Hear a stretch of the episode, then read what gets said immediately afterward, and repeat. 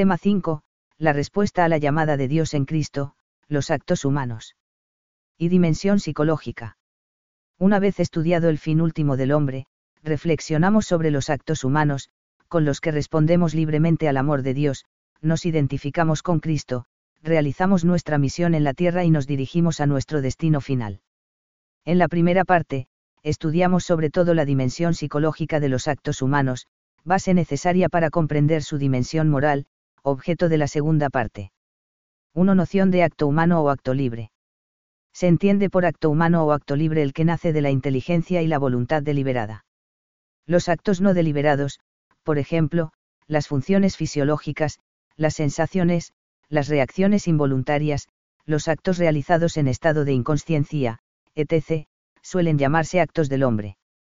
Siempre que hay libertad, el acto es moral, se puede calificar de bueno o malo. Existe una estrecha correlación entre libertad y moralidad. La libertad es el poder de dirigir los propios actos al bien de la persona, que radica en el amor a Dios y al prójimo. La moralidad es la conformidad o disconformidad de un acto con ese bien. Por tanto, cualquier acto libre es necesariamente bueno o malo. Lo que se hace queriendo, aunque se trate de un acto insignificante, es conforme o no con el bien de la persona. Si es conforme, es bueno, y es malo en caso contrario. 1.2. Elementos constitutivos del acto humano. Los elementos que constituyen el acto humano son el conocimiento de la inteligencia o razón y el querer de la voluntad. En ambos influyen las pasiones. Además, para entender bien la acción del hombre real, hay que tener en cuenta a la intervención de la gracia. A. El conocimiento de la inteligencia. Toda acción libre exige la intervención del conocimiento intelectual o advertencia. La moralidad de una acción depende, como hemos dicho, de la confiemidad o no con el bien de la persona. Y esta conformidad la conocemos por medio de la inteligencia.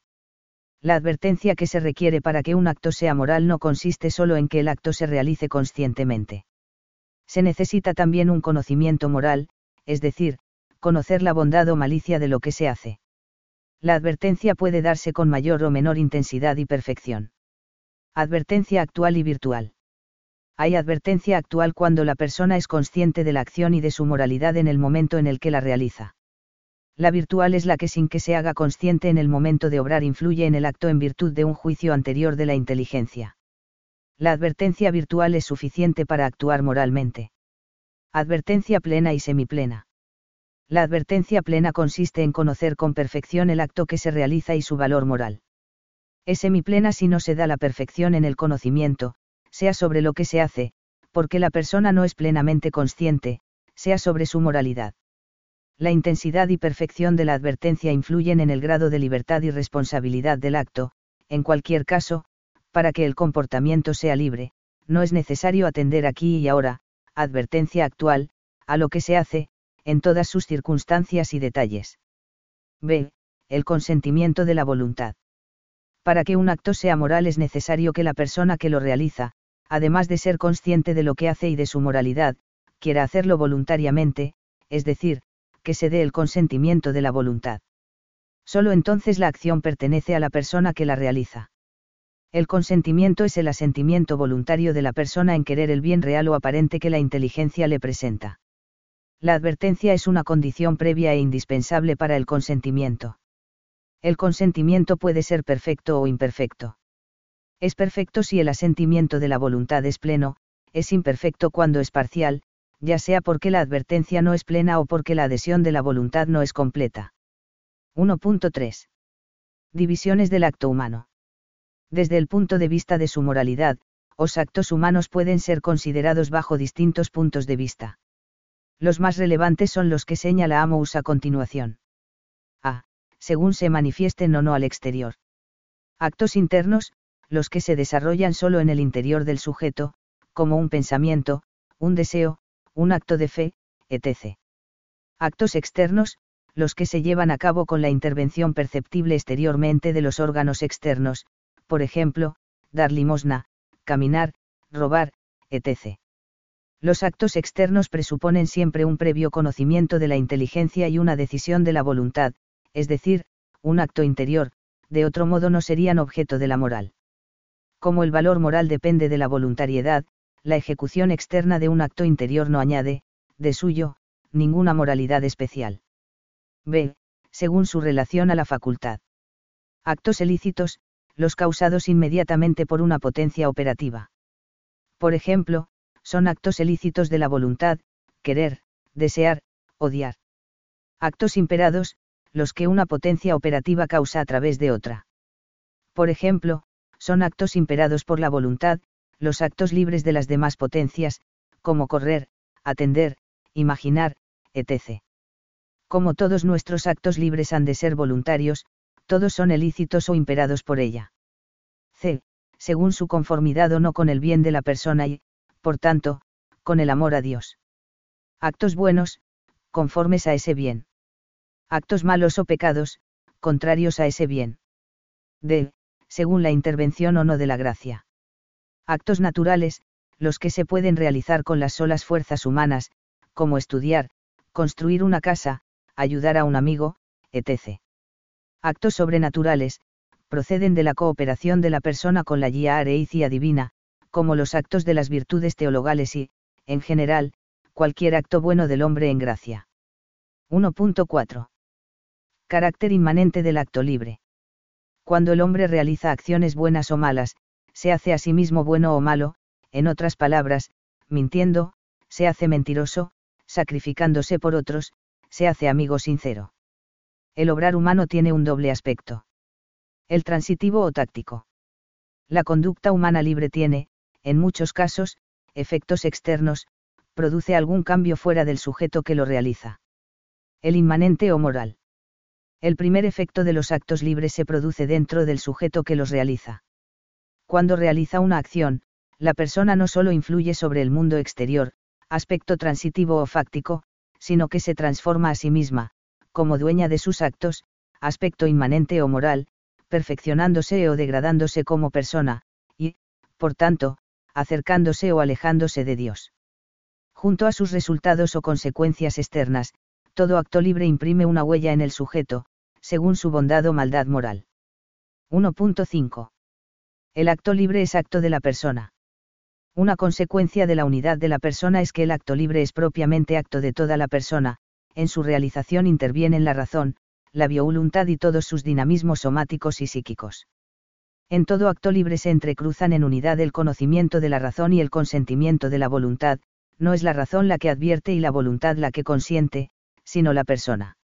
La persona elige una acción con su razón y consiente en realizarla mediante la voluntad, pero sobre la base de todas sus disposiciones e inclinaciones.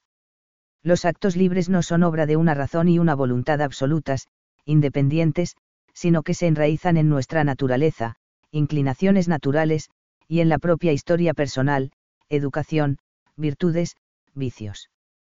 Por ello, en el acto libre influye todo cuanto influye en la persona, el ambiente, las opiniones generalizadas, las características de su personalidad, etc.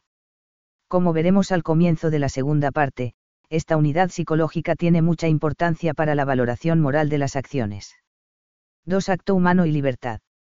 Estudiamos ahora, de modo muy sintético, una dimensión fundamental de los actos humanos, la libertad. Damos por sabidos los aspectos propiamente antropológicos de la libertad, para centramos en su dimensión moral. 2.1. Libertad como dominio sobre los propios actos.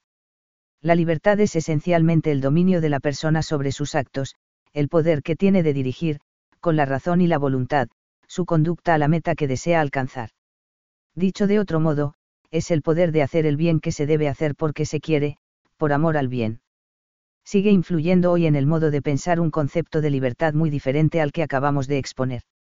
Se piensa que la persona es verdaderamente libre cuando su voluntad no está inclinada ni al bien ni al mal, es decir, cuando es totalmente indiferente frente a las dos posibilidades. Más aún, la elección del mal parece una muestra de verdadera libertad. Este concepto de libertad tiene su origen, como hemos visto, en Guillermo de Ockham. Según el concepto de libertad como poder de hacer el bien, que es el que encontramos en la filosofía clásica, la Sagrada Escritura, los padres de la Iglesia y teólogos como Santo Tomás, la posibilidad de elegir el mal no pertenece a la esencia de la libertad, sino que es manifestación signo de que tenemos una libertad todavía imperfecta. Por otra parte, si la libertad está en la indiferencia de la voluntad, toda influencia sobre ella se considera un límite para la libertad, la educación moral, las inclinaciones naturales a determinados bienes, las virtudes, la ley moral, etc. Si, por el contrario, la libertad consiste en el poder de hacer el bien queriendo hacerlo, todo lo que nos ayuda a hacer el bien favorece y potencia nuestra libertad. Así, nuestra libertad está favorecida no solo por las inclinaciones naturales y las virtudes, sino también por la ley moral, que nos señala la verdad sobre el bien y el mal. La libertad del hombre y la ley de Dios no se oponen, sino, al contrario, se complementan, porque, Dios conoce perfectamente lo que es bueno para el hombre, y en virtud de su mismo amor se lo propone en los mandamientos. La ley de Dios, pues, no atenúa ni elimina la libertad humana, al contrario, la garantiza y promueve, vs. en en 17 y 35. 2.2. Libertad para amar. La libertad no es un fin en sí misma, un absoluto. No somos libres para ser libres. La libertad tiene una finalidad, que podamos responder con nuestro amor al amor creador y redentor de Dios, que podamos decirle que sí porque queremos y porque lo queremos. La finalidad de la libertad es entregarnos a Dios y a los demás por Dios, como Cristo se entregó por amor al Padre y a nosotros. Ejercer la libertad para darnos a nosotros mismos lleva a nuestra perfección como personas, pues la persona es entrega, donación. La persona solo puede realizarse a sí misma, alcanzar su perfección, mediante el don sincero de sí misma a los demás, como afirma Gaudium et Spes. El Señor, cuando ruega al Padre que todos sean uno, como nosotros también somos uno, y en 17,21 a 22, abriendo perspectivas cerradas a la razón humana, sugiere una cierta semejanza entre la unión de las personas divinas y la unión de los hijos de Dios en la verdad y en la caridad. Esta semejanza demuestra que el hombre, única criatura terrestre a la que Dios ha amado por sí misma, no puede encontrar su propia plenitud si no es en la entrega sincera de sí mismo a los demás. N24. El ser persona afirma ese Juan Pablo II refiriéndose al texto de GS significa tender a su realización, el texto conciliar habla de encontrar su propia plenitud, cosa que no puede llevar a cabo si no es en la entrega sincera de sí mismo a los demás. El modelo de esta interpretación de la persona es Dios mismo como Trinidad, como comunión de personas. Decir que el hombre ha sido creado a imagen y semejanza de este Dios quiere decir también que el hombre está llamado a existir para los demás, a convertirse en un don, MD, N7. 2.3. Libertad y verdad. La libertad consiste en la capacidad de hacer el bien, pero mientras estamos en esta vida, corremos el riesgo de elegir el mal, mejor dicho, de elegir un bien aparente, porque nadie elige el mal por el mal, un bien que satisface nuestro egoísmo o nuestra soberbia, en lugar de un bien verdadero, ordenado a nuestro fin y felicidad. Cuando optamos por el egoísmo o por la soberbia, nos convertimos en sus esclavos. Cuando elegimos el bien verdadero, crece nuestro dominio sobre los actos, crece nuestra capacidad de querer el bien, crece nuestra libertad moral. La libertad y la verdad van unidas. Es libre el que tiene poder de hacer el bien verdadero y lo hace porque quiere. Por eso, necesitamos conocer la verdad sobre el bien y el mal, ciencia moral, prudencia. Y no solo conocerla, sino ser fieles a ella y ponerla en práctica. De ese modo, adquirimos las virtudes morales, la fuerza, el poder moral para hacer cada vez mejor el bien. Uno de los grandes problemas de la cultura actual es considerar la libertad como un absoluto, ella sería la creadora de la verdad y de los valores, cf. VS, N35. Según la fe cristiana y la doctrina de la Iglesia, solamente la libertad que se somete a la verdad conduce a la persona humana a su verdadero bien. El bien de la persona consiste en estar en la verdad y en realizar la verdad, vs. N84. De ahí que conducir al hombre a redescubrir el vínculo entre verdad y libertad, es hoy una de las exigencias propias de la misión de la Iglesia, por la salvación del mundo, vs. N84. Sin verdad no hay libertad moral, pues esta consiste esencialmente en el poder del hombre de realizar el bien, no cualquier bien, sino el que de verdad lo perfecciona como persona y como hijo de Dios. Por eso, si se niega la verdad, la libertad pierde su consistencia y el hombre queda expuesto a la violencia de sus pasiones y a condicionamientos patentes o encubiertos. K. N46. Se puede afirmar también que la libertad moral es necesaria para conocer la verdad. ¿En qué sentido? El conocimiento de la verdad pertenece propiamente a la inteligencia. Pero la voluntad y los afectos sensibles ejercen una influencia positiva o negativa sobre ella. Si la voluntad y los afectos están bien dispuestos por las virtudes, es decir, si la persona es libre, dueña de sus actos y no esclava de sus pasiones, facilitan a la inteligencia el conocimiento de la verdad moral, en caso contrario, lo dificultan. 2.4. Esclavitud de la libertad por el pecado. Cuando realizamos acciones buenas, nos perfeccionamos como personas, en cambio, cuando obramos mal, nos destruimos a nosotros mismos. La peor alienación o enajenación del hombre es la acción moralmente mala, por ella, la persona no pierde lo que tiene, sino lo que es, se pierde y se hace ajena a sí misma, hasta que llega un momento en el que ya no se reconoce. Todo el que comete pecado, es esclavo del pecado, en 8,34. Veamos cómo se produce esa esclavitud. Lo esencial de la libertad, como hemos visto, es el dominio sobre los propios actos para orientarlos al bien de la persona.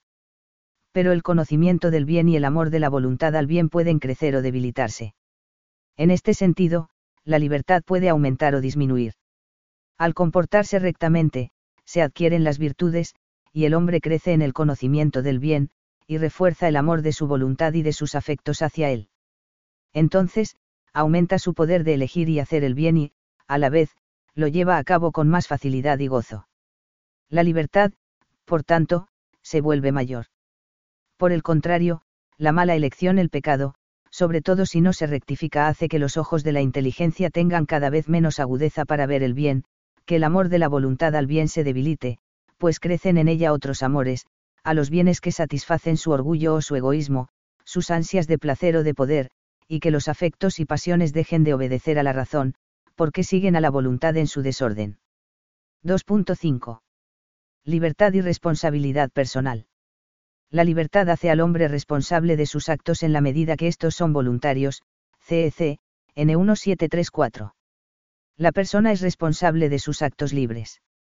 Esto significa, en primer lugar, que es responsable de su propia transformación como persona, de su perfección o de su degradación, fruto del carácter inmanente de sus acciones, y, en segundo lugar, de los resultados externos de su conducta. Ante quien debe el hombre responder de sus acciones. Cada persona es responsable ante los demás y ante la sociedad en la medida en que su conducta les afecta, pero, en primer lugar, responde ante Dios y ante sí misma. Es importante afrontar con valentía la responsabilidad por nuestras acciones, sin caer en el subterfugio de echar las culpas a los demás. Solo así podremos pedir perdón y rectificar. La tendencia casi instintiva a echar sobre los demás nuestras culpas aparece ya en el primer pecado. Cuando el Señor pregunta a Adán qué ha hecho, se excusa diciendo, la mujer que me diste por compañera me dio del árbol y comí, GN 3,12. Eva, a su vez, al verse acusada como responsable, dijo a Dios, la serpiente me engañó y comí, GN 3,13. Reconocer la propia culpa no representa una autocondena, sino una liberación, porque es el comienzo del camino que lleva al perdón de Dios, a su abrazo paterno, a vivir en la casa del Padre, donde somos verdaderamente libres. 2.6. El sentido cristiano de la libertad. Recordemos que, al tratar de los elementos constitutivos del acto humano, afirmamos que no se puede entender la acción del hombre real sin tener en cuenta la intervención de la gracia, que es un don de Dios absolutamente necesario para realizar actos sobrenaturales, y prepararnos a recibir el fin sobrenatural al que todos estamos destinados. Pues bien, la persona incorporada a Cristo recibe, con la vida nueva de la gracia, una nueva libertad, participación de la libertad de Cristo, la libertad gloriosa de los hijos de Dios, RM 8,21. Es Cristo quien nos hace libres, si vosotros permanecéis en mi palabra, sois en verdad discípulos míos, conoceréis la verdad, y la verdad os hará libres, y en 8,31 a 32. El que es de la verdad, de Cristo, ya no es esclavo del pecado, sino libre. Para esta libertad Cristo nos ha liberado. Porque vosotros, hermanos, fuisteis llamados a la libertad, y 5,1.13. Cristo es el liberador de la libertad humana, porque reconstruye la armonía entre la libertad y la verdad, que se había perdido con el pecado original.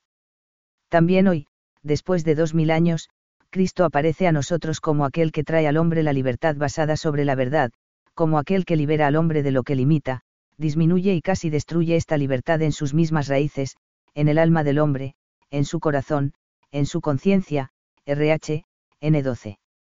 La libertad que Cristo nos da es liberación del pecado y de la muerte, Él nos arrebató del poder de las tinieblas y nos trasladó al reino del Hijo de su amor, en quien tenemos la redención, el perdón de los pecados, col 1,13 a 14. Con la gracia, el cristiano puede vencer al pecado, resistir a las fuerzas del mal. La libertad que Cristo nos ha ganado nos hace capaces de vivir el amor a Dios y a los demás por Dios. Sin Él no podemos hacer nada, cf. Y en 15,5, pero con Él podemos realizar nuestra vocación al amor, todo lo puedo en aquel que me conforta, FLP 4,13. El sentido de la libertad cristiana es la entrega, la donación de la propia vida a Dios y a los demás por amor, como Cristo, aquí vengo, como está escrito de mí al comienzo del libro, para hacer, oh Dios, tu voluntad, HB 10, 7. Cristo nos enseña con su vida que la verdadera libertad consiste en obedecer a la verdad de Dios, a su ley, que no es algo extraño al hombre. Si el hombre es imagen de Dios amor, solo puede realizarse amando, dándose totalmente, como Cristo se da en la cruz, y es precisamente eso lo que Dios le manda en su ley.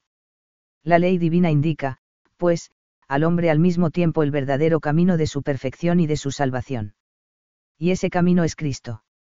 Siguiendo a Cristo e identificándose con Él, el hombre vive en la verdad y se libera de la alienación del pecado y de la muerte, cf. DB, N1. 2.7. El Espíritu Santo y la libertad. Cristo enseña a los hombres la verdad plena y los hace verdaderamente libres, enviándoles, como fruto de la cruz, al Espíritu Santo, que se convierte en ley del cristiano. La libertad cristiana en su esencia es posesión del Espíritu Santo, porque la ley del Espíritu de la vida que está en Cristo Jesús te ha liberado de la ley del pecado y de la muerte, RM 8,2. El Señor es Espíritu, y donde está el Espíritu del Señor hay libertad, 2 CO 3,17.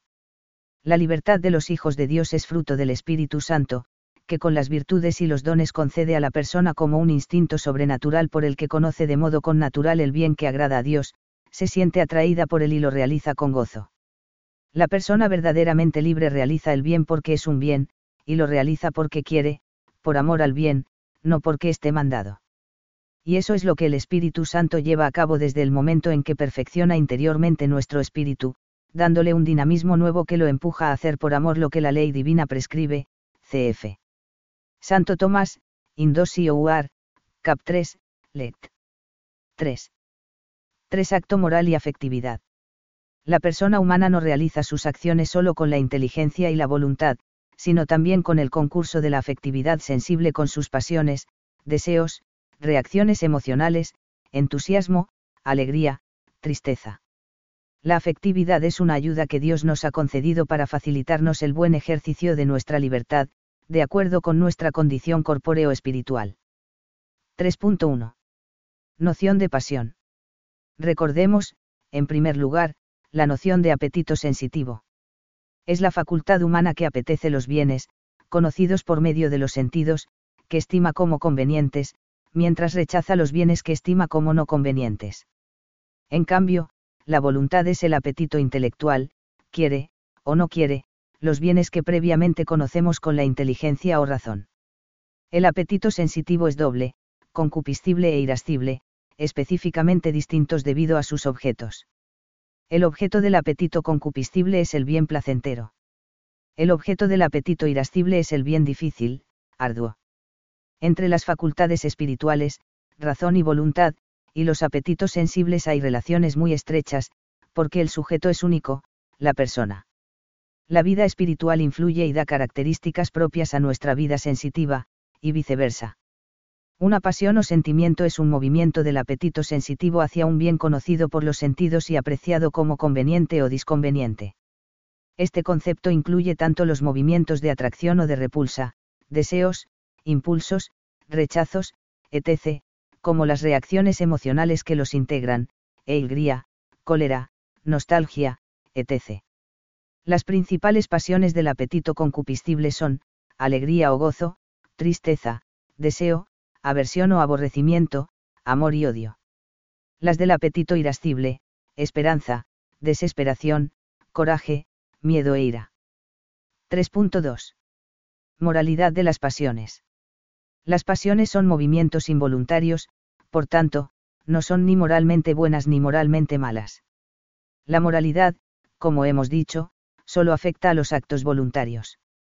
La moralidad de las pasiones ha de ser valorada, por tanto, en relación con el querer voluntario, en la medida en que la voluntad las ordena al bien moral de la persona son buenas, en la medida en que permite que la aparten de él, son malas. Los sentimientos más profundos no deciden ni la moralidad, ni la santidad de las personas, son el depósito inagotable de las imágenes y de las afecciones en que se expresa la vida moral. Las pasiones son moralmente buenas cuando contribuyen a una acción buena, y malas en el caso contrario. La voluntad recta ordena al bien y a la bienaventuranza los movimientos sensibles que asume, la voluntad mala sucumbe a las pasiones desordenadas y las exacerba. Las emociones y los sentimientos pueden ser asumidos en las virtudes, o pervertidos en los vicios, CEC, N 1768. 3.3. Influjo de las pasiones en los actos humanos. La persona debe ordenar y encauzar las pasiones, de modo que se pongan al servicio de su bien total como persona, y le ayuden a lograr los fines que le son propios. Cómo se ordenan y encauzan las pasiones, viviendo las virtudes morales. La voluntad recta ordena al bien y a la bienaventuranza los movimientos sensaíbals que asume, la voluntad mala sucumbe a las pasiones desordenadas y las exacerba. Las emociones y los sentimientos pueden ser asumidos en las virtudes o pervertidos en los vicios, CEC, N 1768. Las pasiones ordenadas contribuyen a la lucidez de la mente y al buen comportamiento moral. Facilitan la realización del acto voluntario, lo refuerzan y lo perfeccionan. Por ejemplo, cuando un trabajo nos apasiona, lo realizamos con más intensidad y cuidado.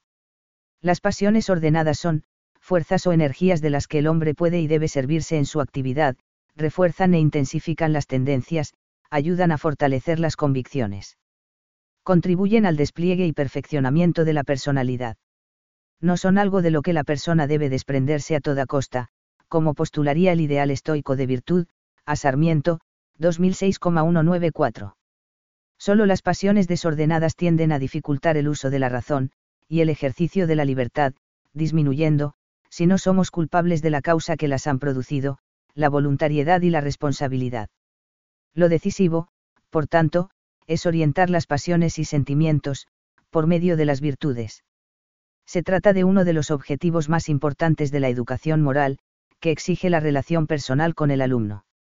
El mundo de la afectividad, que aquí hemos presentado de modo tan simplificado, es muy complejo, muy diferente en cada persona y en sus diferentes edades. Pero vale la pena el esfuerzo, educar la afectividad consiste en ayudar a las personas a ser verdaderamente libres. Cuatro condicionamientos del acto moral. Los condicionamientos del acto moral son los factores que privan o disminuyen la integridad de alguno de los elementos esenciales para la libertad del acto, advertencia de la inteligencia y consentimiento de la voluntad. La imputabilidad y la responsabilidad de una acción pueden quedar disminuidas e incluso suprimidas a causa de la ignorancia, la inadvertencia, la violencia, el temor, los hábitos, los afectos desordenados y otros factores psíquicos o sociales, CEC, N1735. En otro lugar, a raíz del pecado de masturbación, afirma el catecismo, para emitir un juicio justo acerca de la responsabilidad moral de los sujetos y para orientar la acción pastoral, ha de tenerse en cuenta la inmadurez afectiva, la fuerza de los hábitos contraídos, el estado de angustia u otros factores psíquicos o sociales que pueden atenuar o tal vez reducir al mínimo la culpabilidad moral, N2352. En consecuencia, el hecho de que una persona realice un acto externo objetivamente malo, grave o leve, no implica un juicio absoluto o definitivo sobre la imputabilidad o la culpabilidad de esa persona. 4.1. Condicionamientos relacionados con la dimensión cognoscitiva. Con la dimensión cognoscitiva, se relacionan la ignorancia y la inadvertencia. La ignorancia es la carencia de conocimiento sobre la moralidad de lo que se hace por parte de aquel que debería tenerlo. Es el caso, por ejemplo, del profesional que desconoce los deberes que lleva consigo el ejercicio de su profesión. El error añade a la ignorancia la aprobación como bueno de algo que es malo. La inadvertencia es la falta del conocimiento requerido para la plenitud de la libertad, respecto a un acto concreto y determinado. La ignorancia puede ser culpable o inculpable. La persona padece ignorancia inculpable cuando no ha llegado al conocimiento de la verdad a pesar de haber puesto los medios necesarios. En este caso no es responsable de culpa. La ignorancia es culpable cuando podría haberse superado poniendo los medios debidos. La ignorancia y el error pueden tener serias repercusiones morales, porque son causa de otros muchos errores y culpas. De ahí la importancia de que los cristianos estudiemos las verdades principales de la fe y de la moral, y las difundamos, de modo particular en los ambientes donde hay confusión y para muchos resulta más difícil salir de sus errores. 4.2. Condicionamientos relacionados con la dimensión voluntaria. Son la violencia, el miedo, los hábitos contraídos y las pasiones desordenadas. La violencia es la presión externa que fuerza a la persona a actuar contra su voluntad.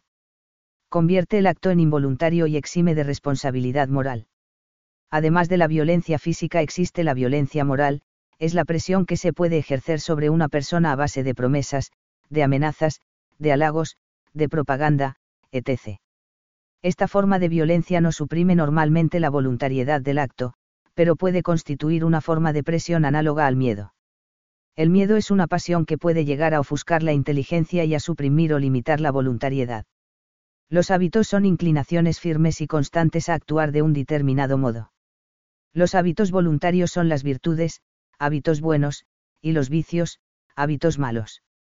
Los que aquí nos interesan son los vicios no voluntarios, es decir, los que han sido retractados por la voluntad, pero siguen ejerciendo su influencia en la persona. Estos vicios pueden dar lugar a actos que se realizan más o menos inconscientemente debido a la costumbre. En la medida en que la persona los realiza inconscientemente, no es responsable de ellos. Las pasiones desordenadas previas a la intervención de la voluntad constituyen un obstáculo para la libertad, en cuanto disminuyen la función directiva de la razón.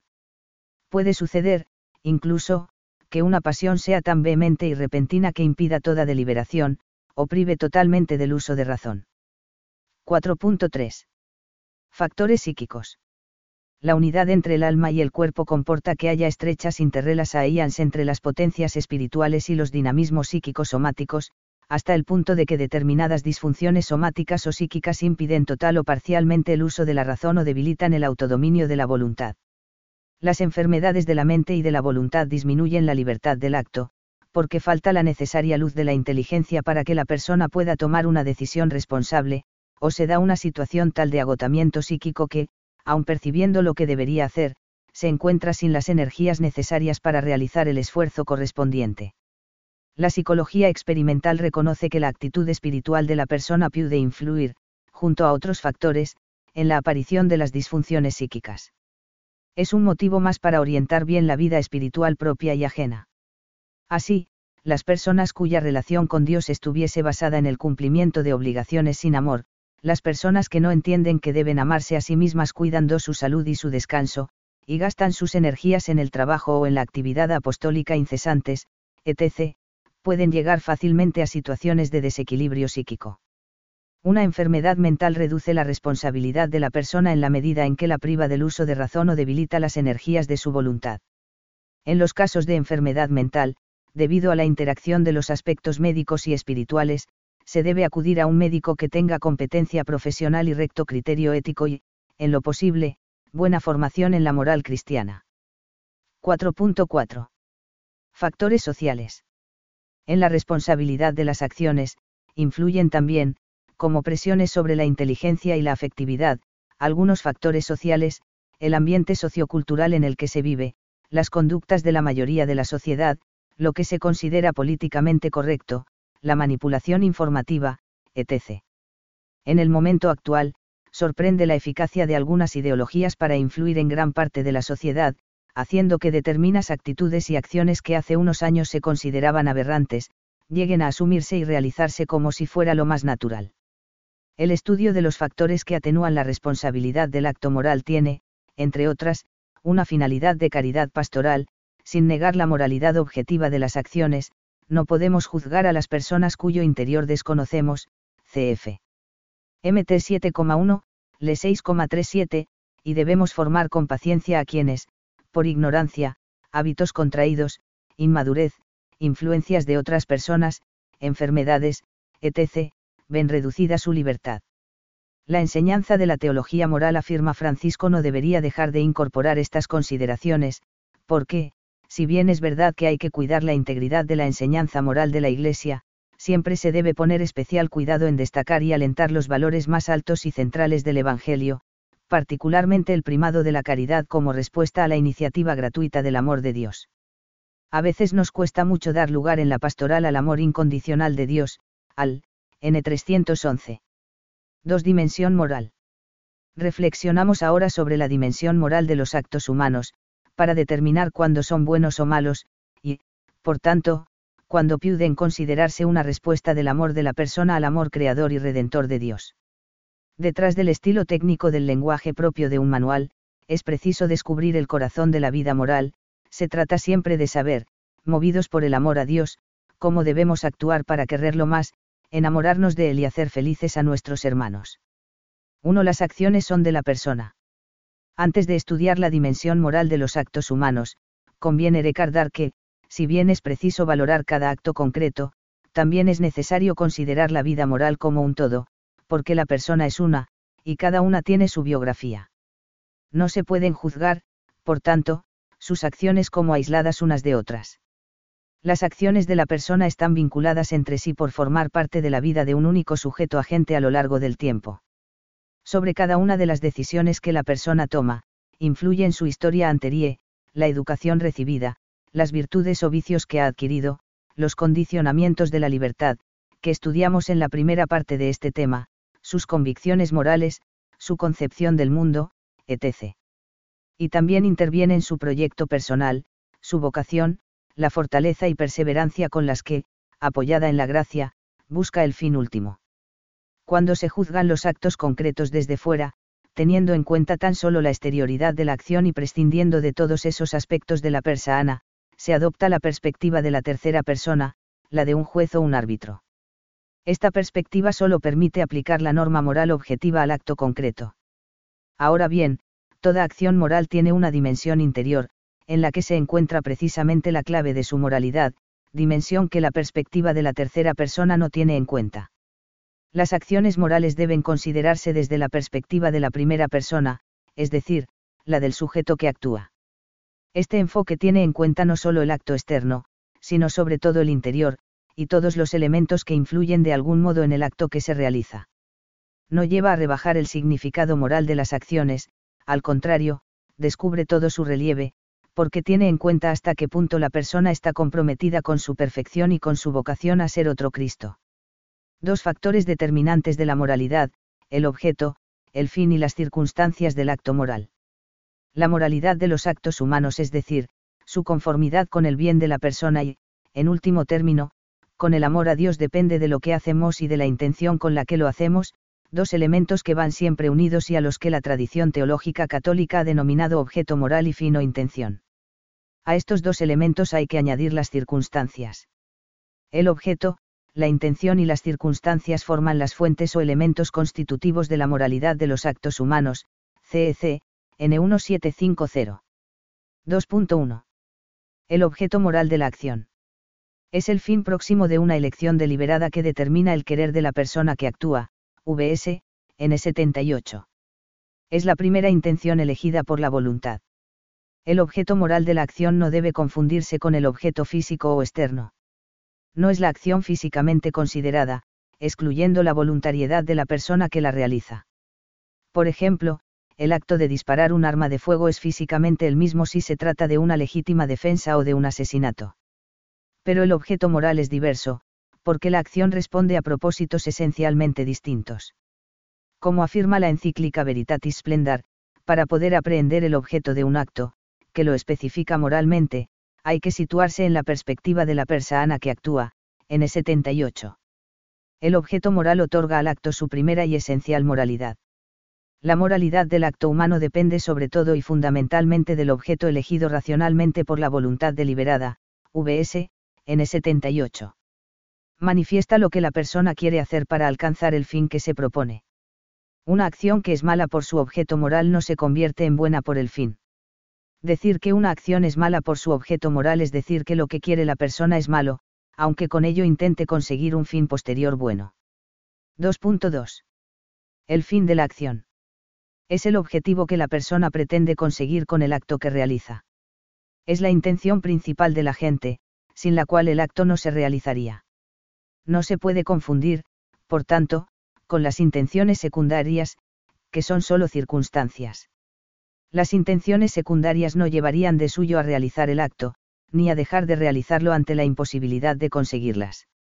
Una persona que ayuda económicamente a otra con la intención principal de vivir la caridad, podría, al mismo tiempo, buscar el agradecimiento, esta sería una intención secundaria, pues la acción no se realiza ante todo para conseguir esta finalidad.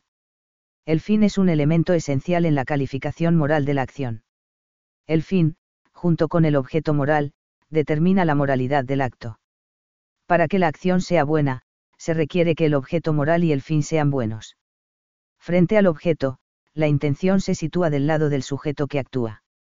La intención, por estar ligada a la fuente voluntaria de la acción y por determinarla en razón del fin, es un elemento esencial en la calificación moral de la acción. El fin es el término primero de la intención y designa el objetivo buscado en la acción, CEC, N 1752 el fin puede convertir una acción buena por su objeto moral en un acto moralmente malo. Una intención mala sobreañadida, como la vanagloria, convierte en malo un acto que, de suyo, puede ser bueno, como la limosna, CEC, N1753. No basta realizar obras buenas, sino que es preciso hacerlas bien.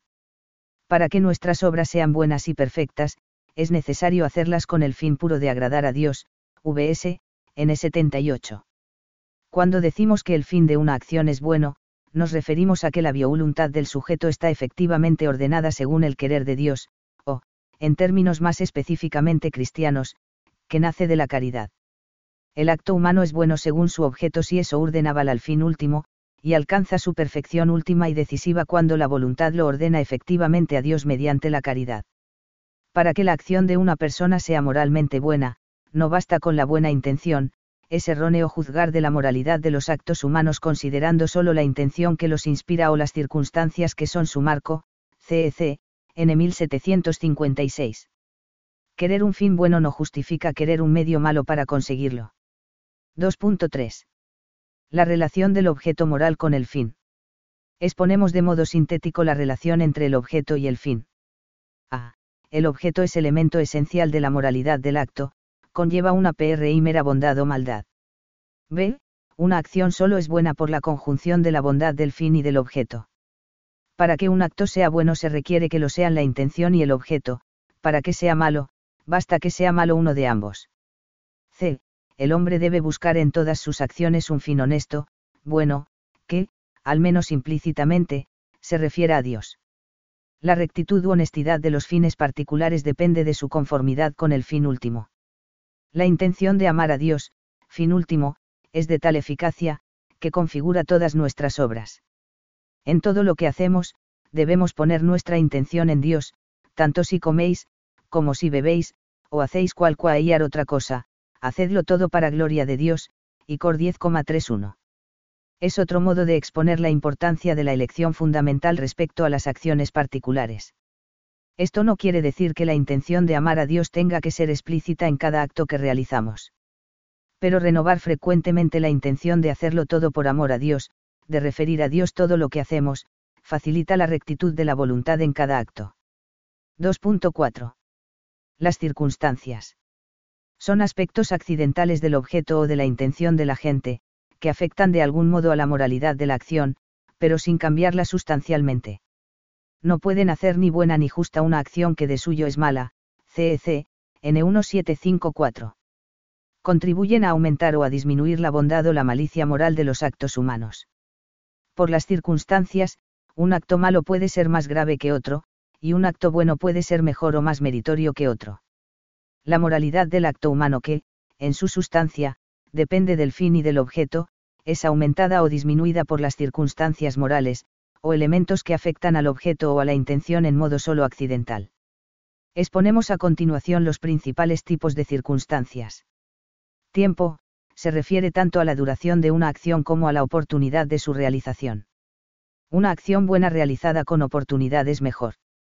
Ayudar a un enfermo durante mucho tiempo requiere poner más paciencia, más perseverancia, que si solo se le ayuda durante unos minutos. Lugar, una mala acción realizada en público puede conllevar consecuencias peores que si se realiza en privado. Cantidad, es mejor una limosna más generosa, la cantidad de lo hurtado hace peor el pecado de hurto. Cualidad o efectos, la misma cantidad robada no daña del mismo modo a un pobre que a un rico, porque sus efectos son diferentes. Sujeto, se refiere a las cualidades de la persona que realiza la acción. Las acciones de las personas con autoridad, relevancia social, política, etc., influyen más, para bien o para mal, en los demás. Modo de obrar, no es lo mismo corregir o mandar a otra persona con delicadeza y comprensión que con dureza y sequedad. Medios empleados, el robo a mano armada es más grave que el simple robo. Motivos circunstanciales, son las intenciones secundarias, que no son la causa de la acción. Las circunstancias pueden modificar la especie teológica de la acción. Esto quiere decir que una acción levemente mala puede convertirse en grave por determinadas circunstancias. De ahí que accidental no quiera decir siempre poco importante. Debido a las circunstancias, un acto puede ser mucho más grave o más meritorio que otro, por ejemplo, un hurto, de suyo malo, varía en su maldad por el mayor o menor a importe, por la condición del sujeto que lo sufre, etc. Y lo mismo un acto de generosidad, según lleve a sacrificarse por otros durante unas horas, o por toda la vida. La virtud de la prudencia, madre de todas las virtudes, es perfeccionada por otras virtudes, una de ellas es la circunspección, que consiste en atender a las circunstancias de la acción que se va a realizar. Se trata de una virtud muy importante, porque el cristiano no puede conformarse con elegir acciones buenas, sino que, movido por el amor a Dios y a los demás, ha de elegir las acciones excelentes, las más adecuadas y oportunas, para identificarse con Cristo. 2.5. Las acciones intrínsecamente malas. Existen acciones que, por su objeto moral, aunque sea muy buena la intención con la que se realicen, son siempre malas. Son obras que una persona nunca puede querer sin obrar el mal moral. Las normas que prohíben estos actos intrínsecamente malos se suelen designar con la expresión normas absolutas o absolutos morales. Las circunstancias o las intenciones nunca podrán transformar un acto intrínsecamente deshonesto por su objeto en un acto subjetivamente honesto o justificable como elección, vs. N1. En el mismo sentido se expresa el catecismo, el objeto de la elección puede por sí solo viciar el conjunto de todo el acto. Hay comportamientos concretos como la fornicación que siempre es equivocado elegirlos, porque su elección comporta un desorden de la voluntad, es decir, un mal moral, CCNL 755. Una intención buena, por ejemplo, ayudar al prójimo, no hace ni bueno ni justo un comportamiento en sí mismo desordenado, como la mentira y la maledicencia. El fin no justifica los medios. Así, no se puede justificar la condena de un inocente como un medio legítimo para salvar al pueblo, CEC, N1753. La Iglesia ha enseñado como acciones intrínsecamente malas, la muerte directa del inocente, la mentira, el adulterio, el aborto, el robo, la masturbación, la blasfemia, la contracepción, etc. 2.6. El teleologismo, proporcionalismo y consecuencialismo. El teleologismo, del griego telas, fin, es una teoría moral que hace depender el bien y el mal morales del fin que el sujeto se propone y de los valores que él percibe. Para juzgar la moralidad de una acción, contarían preferentemente los efectos y consecuencias previsibles. Si de las consecuencias se deriva un bien superior al que se obtendría omitiendo dicha acción, esa acción sería lícita. La intención del sujeto se considera buena siempre que no se oponga a este criterio, y no por su contenido objetivo. Los criterios para valorar la rectitud moral de una acción afirma VS refiriéndose a estas teorías se toman de la ponderación de los bienes que hay que conseguir o de los valores que hay que respetar. Para algunos, el comportamiento concreto sería recto o equivocado según pueda o no producir un estado de cosas mejores para todas las personas interesadas, sería recto el comportamiento capaz de maximizar los bienes y minimizar los males, N74 el teleologismo puede seguir dos orientaciones muy parecidas para juzgar la rectitud de la acción, el consecuencialismo y el proporcionalismo.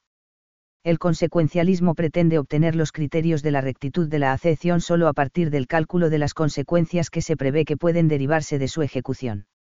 El proporcionalismo se centra más bien en la proporción reconocida entre los efectos buenos o malos, en vista del bien mayor o del mal menor, que sean efectivamente posibles en una situación determinada, cf. VS, N75. Semejantes teorías no son fieles a la doctrina de la Iglesia, en cuanto creen poder justificar, como moralmente buenas, elecciones deliberadas de comportamientos contrarios a los mandamientos de la ley divina y natural, VS, N76. El teleologismo no admite o no tiene en cuenta que el elemento primario y decisivo para el juicio moral es el objeto del acto humano, el cual decide sobre su ordenabilidad al bien y al fin último que es Dios, VS, N79. Existen objetos del acto humano que se configuran como no ordenables a Dios, porque contradicen radicalmente el bien de la persona, creada a su imagen. Son los actos que, en la tradición moral de la Iglesia, han sido denominados intrínsecamente malos, vs. N80. La moralidad consiste en la ordenación racional del acto humano hacia el bien en toda su verdad y en la búsqueda voluntaria de este bien, conocido por la razón. Por tanto, el obrar humano no puede ser valorado moralmente bueno solo porque sea funcional para alcanzar este o aquel fin que persigue, o simplemente porque la intención del sujeto sea buena, vs. N72. 3. Moralidad de los actos humanos internos y externos. Todo acto humano tiene una dimensión interior, conocimiento de la inteligencia y consentimiento de la voluntad, muchos tienen también una dimensión externa que consiste en la realización, por medio de actos externos, de lo que se quiere interiormente. Por ejemplo, cuando una persona decide ayudar a otra que está enferma, realiza un acto interior bueno. Este acto interior tiene como consecuencia ir a donde se encuentra el enfermo y poner los medios necesarios para ayudarlo. La moralidad del acto humano se encuentra, sobre todo, en el acto interior, concretamente en la elección o querer de la voluntad. Por eso dice el Señor. Todo el que mira a una mujer deseándola, adulteró ya con ella en su corazón, MT 5,28. La ejecución del acto exterior de suyo no añade ni quita bondad a la decisión voluntaria. Sin embargo, la ejecución del acto exterior se relaciona con la intensidad y perfección de la voluntad, y, en esa medida, aumenta la bondad o maldad de la acción. Además, los efectos o consecuencias del acto externo añaden bondad o malicia en la medida en que han sido previstos o debían haberse previsto. 3.1 la moralidad de los efectos o consecuencias de los actos.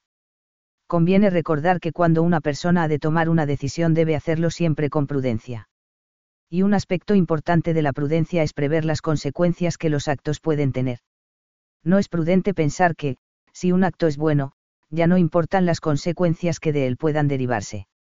La persona prudente evita, en la medida de lo posible, los efectos negativos de sus acciones si uno puede y debe evitar un efecto malo y no lo evita es causante voluntario de ese efecto.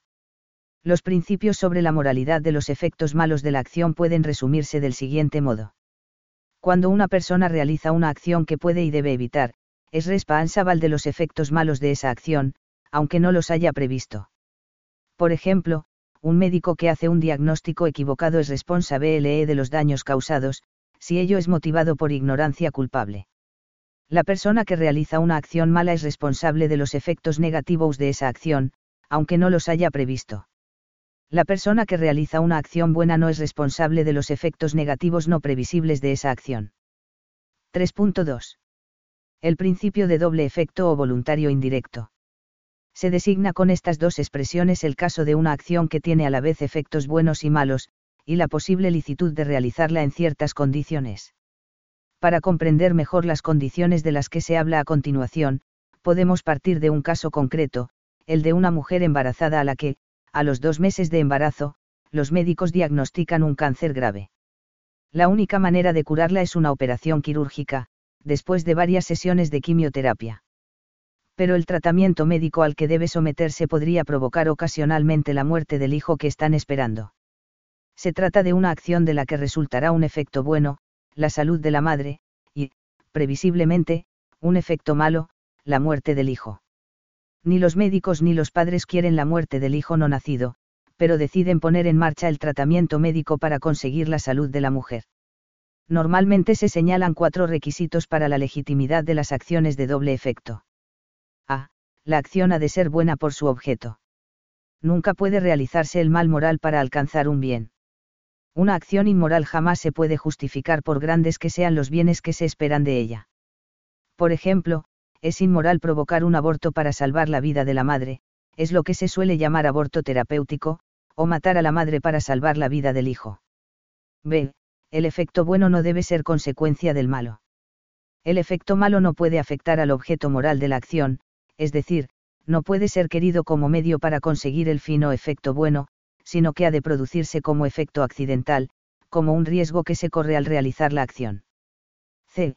El fin de la gente ha de ser bueno, es decir, debe querer únicamente el efecto bueno, y rechazar de verdad el malo, que solo se tolera. Esto implica que ha de poner todos los medios debidos para evitar que se produzca el efecto malo. D.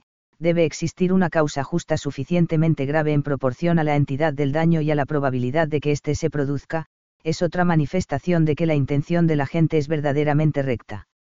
Concretamente, la causa deberá ser tanto más grave. Cuanto más probable es el peligro de que se produzca el efecto malo. Cuanto mayor sea el daño que se arriesga a producir. Cuanto más inmediatamente el daño siga a la propia acción. Y cuanto mayor sea el deber de impedirlo. El caso que hemos propuesto, en el que se puede producir un aborto indirecto, la intervención médica sería lícita, ya que la acción que se realiza es buena, el tratamiento de quimioterapia o la intervención quirúrgica, que son acciones curativas. El efecto bueno, la salud de la madre, no es consecuencia del malo, la muerte del hijo.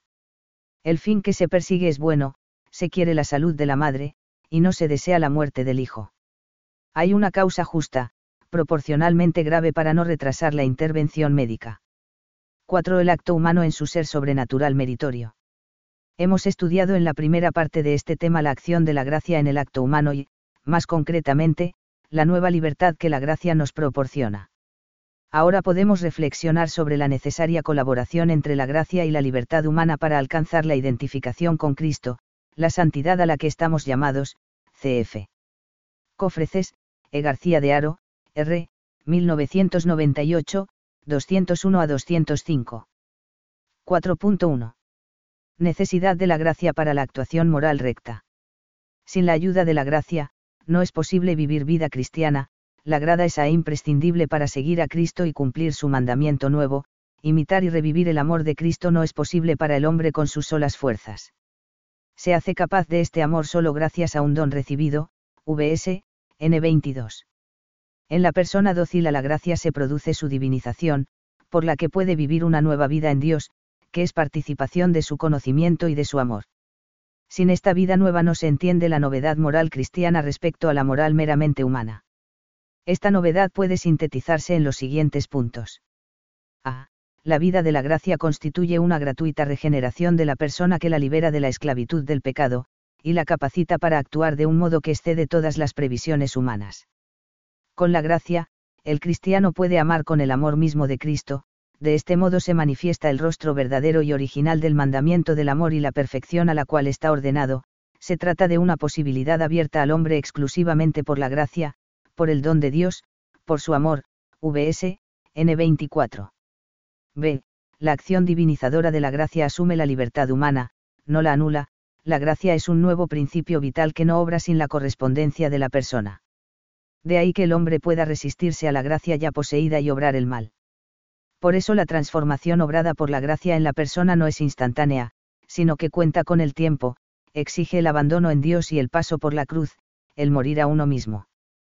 Por lo mismo, es compatible con que perduren las debilidades, pero ya no desaniman ni se intenta disimularlas, sino que incitan a confiar más y mejor, a luchar con más amor. De este modo, poco a poco el corazón del hombre se va agrandando, crecen las ansias de amar a Dios y a todas las personas.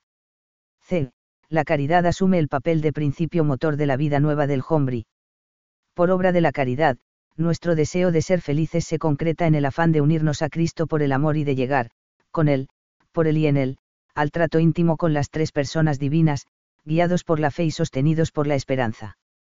De, bajo la virtud de la caridad toda la vida humana se diviniza, las almas llevadas por Espíritu Santo son iluminadas por él y se hacen también ellas espirituales y envían su gracia a otras. De ahí brota la alegría sin fin, la perseverancia en el amor de Dios, la semejanza con Dios y lo más sublime que se puede pedir, el endiosamiento, San Basilio, Liber de Espíritu Soneto, 9, 23. Es una gozosa y total transformación de la persona. 4.2. El mérito. El término mérito designa la retribución debida a la obra buena. El mérito es una propiedad de las buenas obras hechas en gracia, que nos otorga una saíeta e idoneidad para que Dios nos conceda el aumento de la gracia y el premio de la gloria. Supone siempre la promesa de Dios. Por ser sus hijos en Cristo, partícipes de la naturaleza divina, Dios puede concedernos un verdadero mérito. Se trata de un, derecho por gracia, el pleno derecho del amor, que nos hace coherederos de Cristo. El mérito de nuestras obras buenas es un don de la bondad divina, cf. CEC, N 2009. La Sagrada Escritura se refiere en diversos lugares a la retribución prometida por Dios a las obras buenas. Dios premia al que edifica sobre el cimiento de J. Jesucristo, si la obra que uno edificó permanece, recibirá el premio, ICO 3,14. La retribución depende de la calidad de las obras, porque el Hijo del Hombre va a venir en la gloria de su Padre acompañado de sus ángeles, y entonces retribuirá a cada uno según su conducta. MT 16, 27. La verdad que siempre pone de relieve la Sagrada Escritura es que la salvación es don gratuito de Dios y que nadie puede gloriarse de sus buenas obras, como si fueran solo suyas. El catecismo la enseña de modo muy claro. El mérito del hombre ante Dios en la vida cristiana proviene de que Dios ha dispuesto libremente asociar al hombre a la obra de su gracia. La acción paternal de Dios es lo primero, en cuanto que Él impulsa, y el libre obrar del hombre es lo segundo, en cuanto que éste colabora, de suerte que los méritos de las obras buenas deben atribuirse a la gracia de Dios en primer lugar, y al fiel, seguidamente. Por otra parte, el mérito del hombre recae también en Dios, pues sus buenas acciones proceden, en Cristo, de las gracias prevenientes y de los auxilios del Espíritu Santo, N2008. Como es lógico, el hombre no puede aumentar su gracia ni las virtudes que a ella acompañan. Más bien, lo que sucede es que con la gracia que Dios le da, puede obrar bien, y con su buen obrar abre su corazón, se dispone a recibir más gracia de Dios. Dios no está obligado a darle su gracia al hombre, se la da gratuitamente, precisamente por eso se llama gracia. Pero si el hombre, con la ayuda de Dios, responde bien y por amor, amplía su capacidad de recibir más gracia en esta vida, y más gloria después. En este sentido se dice que el hombre se hace meriside de nuevas gracias divinas. Cuando son meritorios nuestros actos. Para merecer se requiere primeramente que el acto sea libre y bueno. La libertad es principio del mérito solo como condición, no como raíz de la eficacia meritoria. En segundo lugar, el mérito exige que nuestra voluntad esté informada por la virtud sobrenatural de la caridad nuestras obras solo tienen mérito sobrenatural cuando proceden de la inhabitación del Espíritu Santo en el alma por la caridad, CIEFAR. RM 8,17. En el hombre en gracia todas las obras rectas son meritorias. Por último, solo podemos realizar acciones meritorias mientras estemos en esta vida. Después de la muerte el hombre ya no puede merecer más, porque ha terminado el periodo de prueba previsto por Dios. Lo determinante en el mérito es la caridad puede merecer más alguien que desee ardientemente reparar, realizando obras aún pequeñas de amor a Dios, que otro que tenga grandes sufrimientos pero poco amor. El mérito no depende de la dificultad de lo que hacemos, sino del amor que pongamos en hacer la voluntad de Dios, sea fácil o difícil. En consecuencia, los actos más meritorios son los de caridad, los demás son meritorios en la medida en que se hacen por caridad. 4.3. El crecimiento en la vida sobrenatural. En la vida moral, los cristianos debemos evitar dos extremos, esforzarnos en hacer el bien pensando que nuestras obras buenas nos dan el derecho a la salvación, y no luchar por hacer el bien, pensando que Dios lo hace todo en nosotros sin nosotros. A. La acción de Dios. Por una parte, hay que tener siempre en cuenta que, la acción paternal de Dios es lo primero, en cuanto que Él impulsa, y el libre obrar del hombre es lo segundo, en cuanto que éste colabora, CEC, N2008. La santidad y la salvación no dependen en primer lugar de nosotros, sino de Dios. Nosotros colaboramos libremente con Él en la obra de nuestra salvación. E incluso esa colaboración libre la realizamos gracias a que Dios nos da el poder y el querer. Nuestras obras buenas son nuestras, sin duda, pero sobre todo son de Dios. Todas nuestras obras las haces tú por nosotros, Is 26,12. Es Dios el que nos mueve a actuar, pero de manera conforme a nuestro modo de ser, según la forma de actuar que nos corresponde, es decir, de manera que obremos voluntariamente y no bajo coacción. La gracia nunca coacciona las acciones de nadie, cf. CG, 3, cap 53. Si no tenemos presente esta gozosa realidad, podemos caer fácilmente en la actitud del fariseo que se gloria de sus buenas obras, y piensa quizá que le dan derecho a la salvación, cf. Le 18,9 a 14, o en el talante del hermano mayor del hijo pródigo, que se enorgullece de no haber desobedecido ninguna orden de su padre, a la vez que se queja de su falta de agradecimiento, y de la misericordia que tiene con su hijo pecador, cf. Le 15,11 a 32.